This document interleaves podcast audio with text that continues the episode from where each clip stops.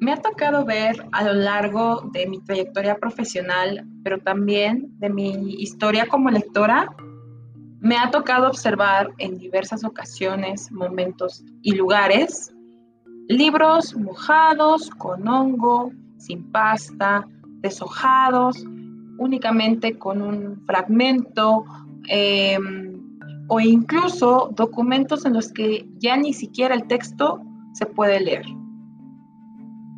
En este caso, ¿alguna vez ustedes se han preguntado qué pasa con todos estos libros destruidos?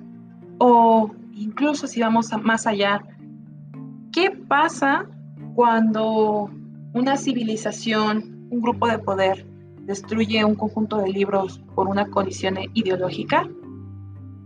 ¿Qué podemos hacer al respecto? ¿Nos afecta como humanidad? ¿Afecta a los que vienen y su percepción de la historia, del mundo y de la vida?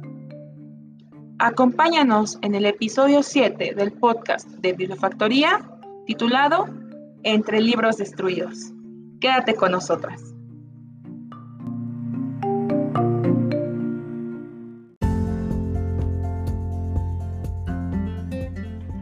El podcast de Bibliofactoría es un espacio dedicado a dialogar sobre libros, lectura y bibliotecas. Si tienes un comentario o pregunta que te gustaría que resolviéramos en alguno de los episodios del podcast, puedes enviarla al correo de info.bibliofactoría.com o bien a través de nuestras redes sociales, Facebook e Instagram. Y recuerda, tenemos un episodio nuevo cada martes.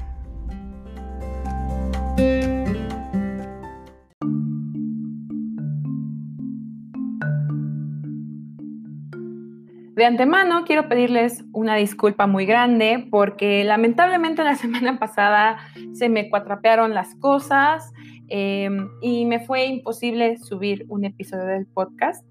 Pero tal vez, y solo tal vez, esta semana tengan doble episodio.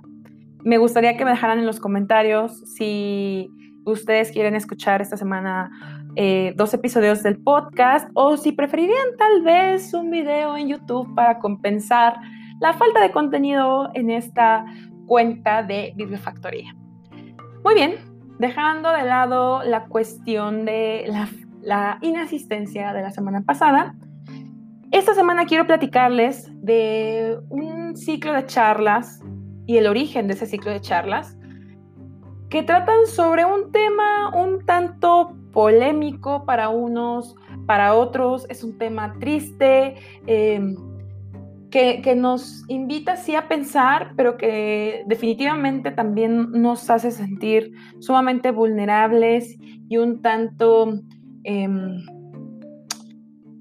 ansiosos ante la perspectiva de pensar que de todo lo que tenemos hoy en día en libros en físico, de obras de arte incluso, han sido destruidas por motivos bélicos, ideológicos, religiosos o simplemente por atribuirles propiedades mágicas.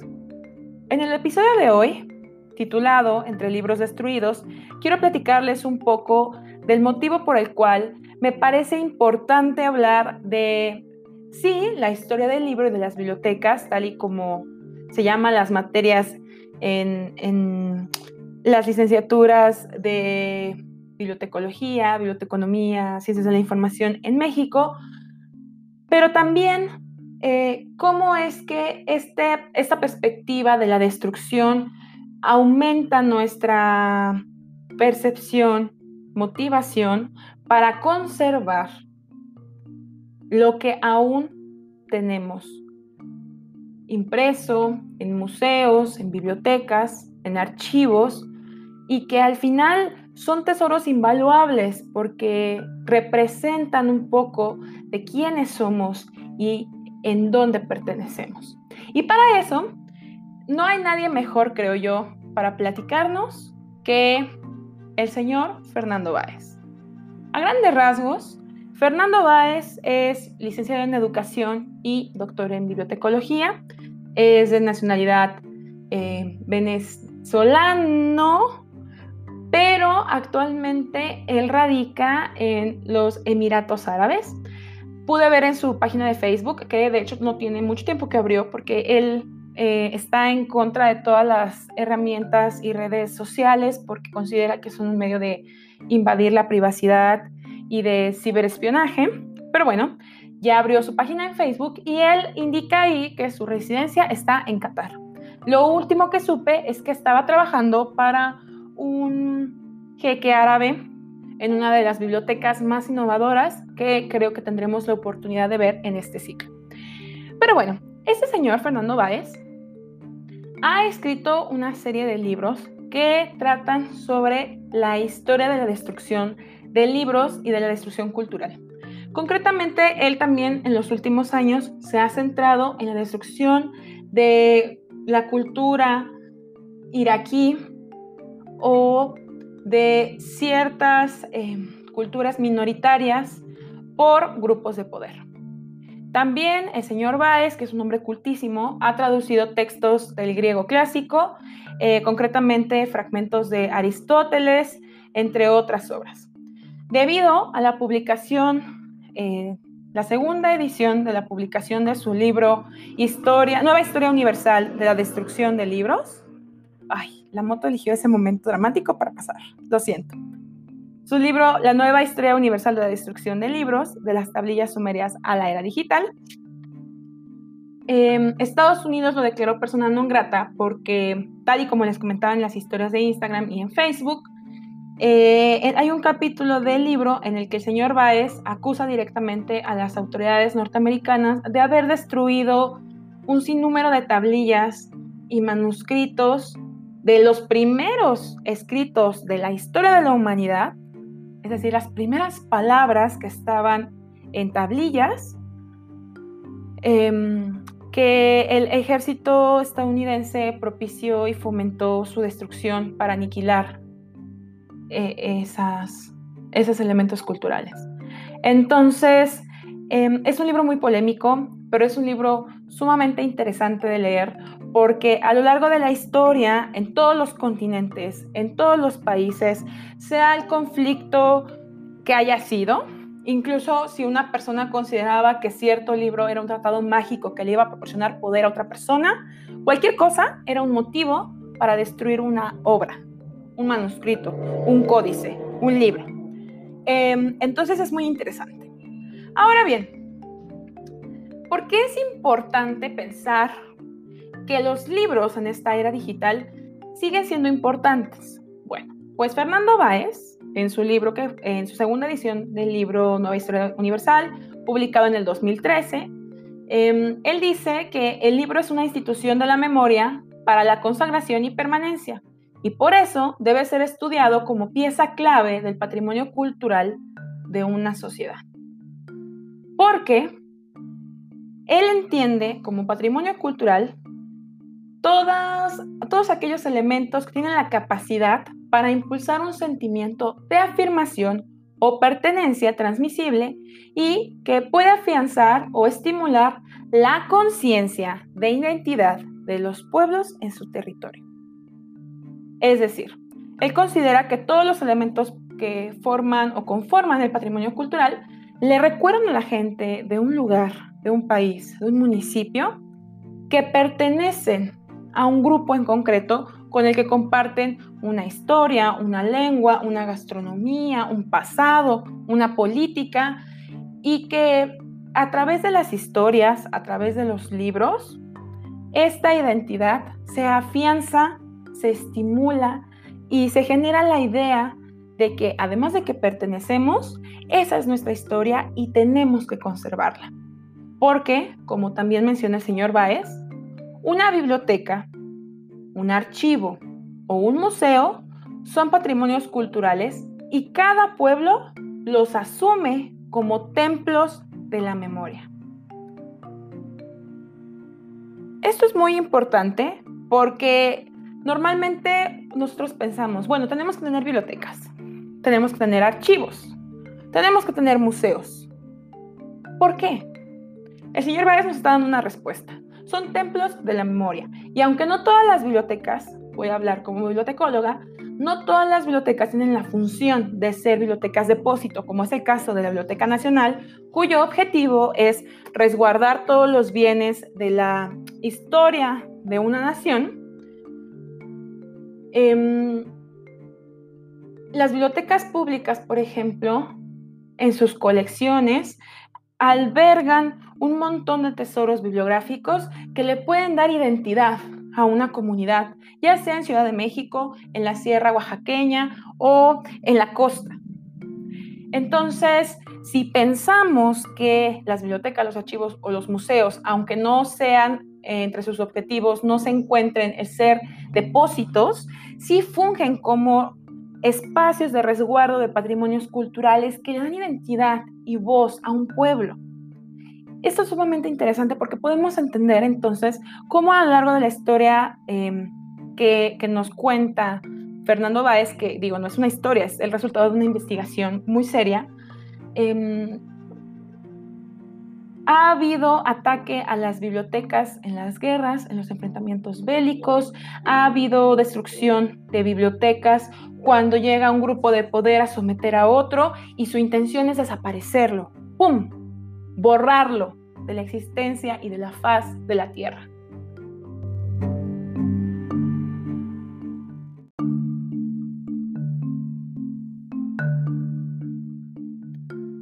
Muy bien, y además de estos puntos en los cuales ya les he mencionado la importancia del el patrimonio cultural y del papel fundamental que fungen los libros en este patrimonio cultural, ¿Cuál es la motivación o cuál fue la motivación de Fernando Báez de investigar este tema?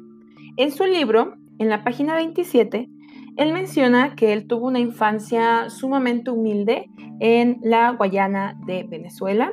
Su papá estaba desempleado, su mamá se dedicaba a tejer y destejer y el niño, Fernando Báez, se dedicaba a leer todo el tiempo en la biblioteca pública de su pueblo.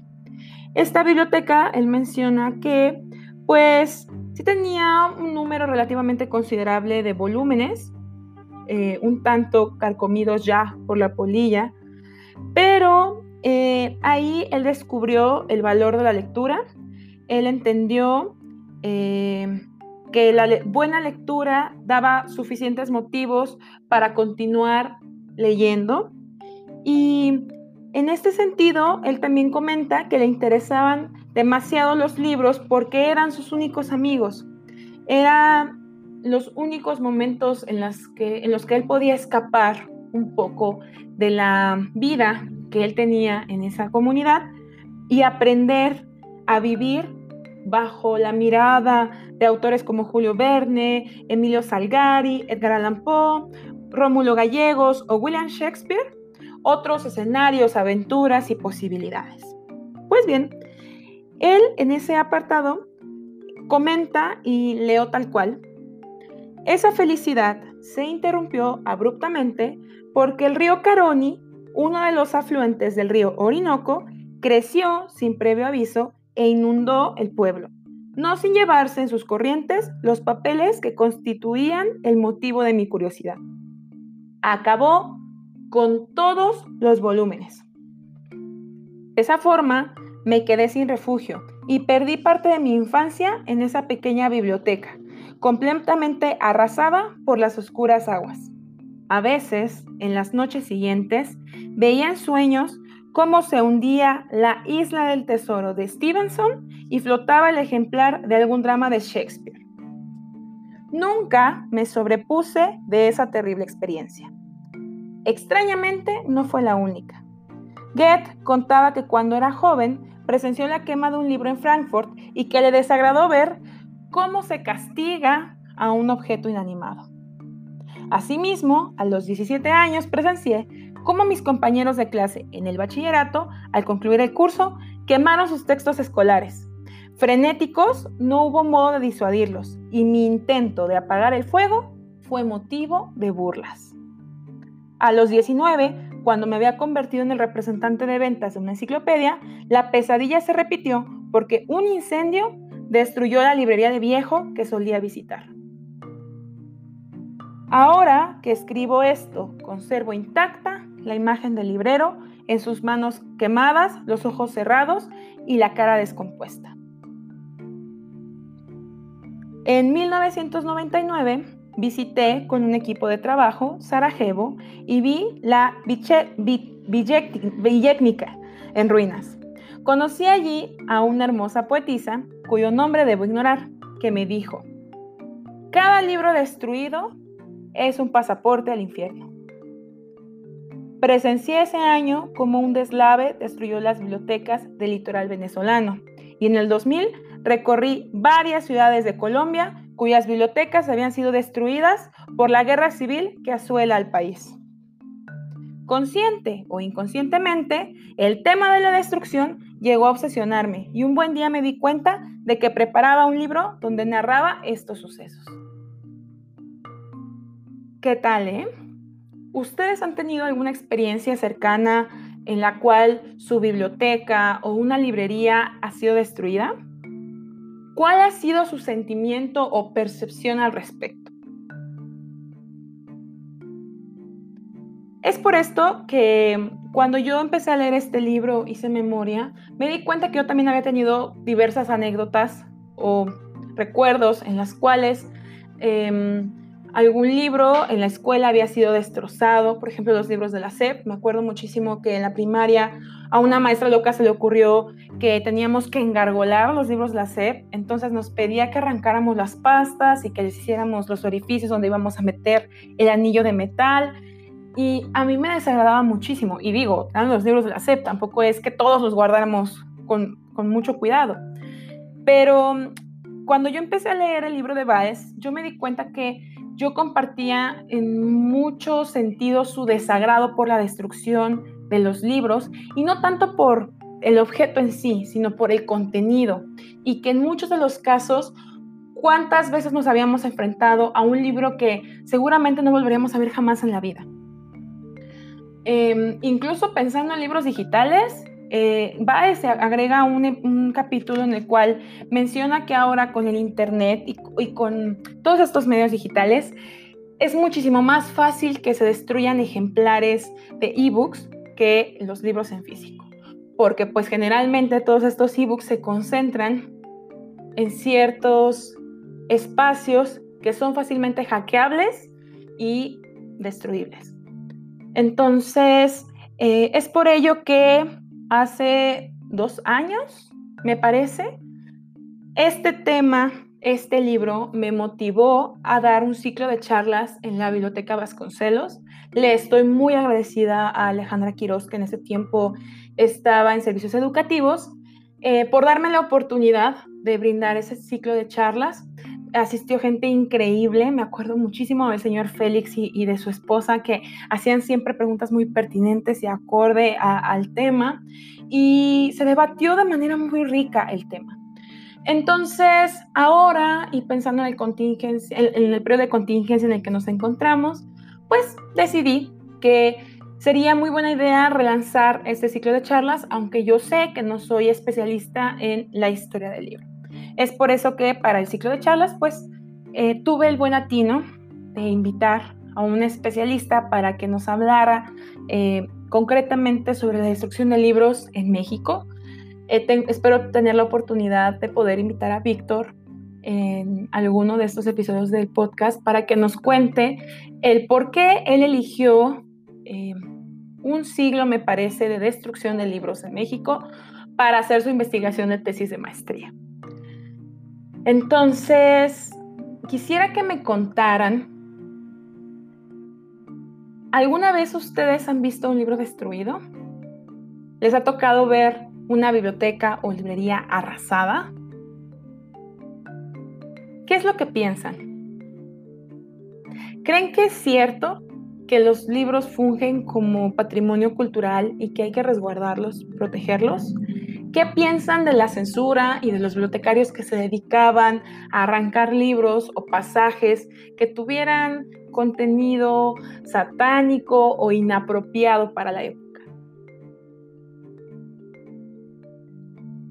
Me gustaría concluir el episodio de hoy con una cita un tanto estremecedora de Fernando Báez que dice así, no hay identidad sin memoria.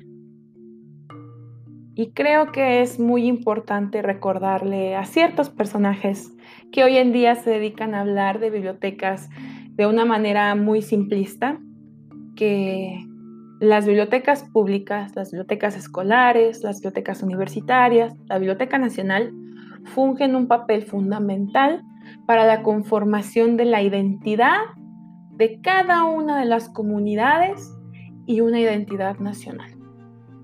Espero que el episodio de hoy les haya gustado y nos vemos la siguiente semana con un nuevo episodio del podcast. A menos de que me digan que quieren otro capítulo o prefieren un video en YouTube, haré la votación en Instagram. Les mando un abrazo muy grande. Que tengan un excelente martes. Hasta luego.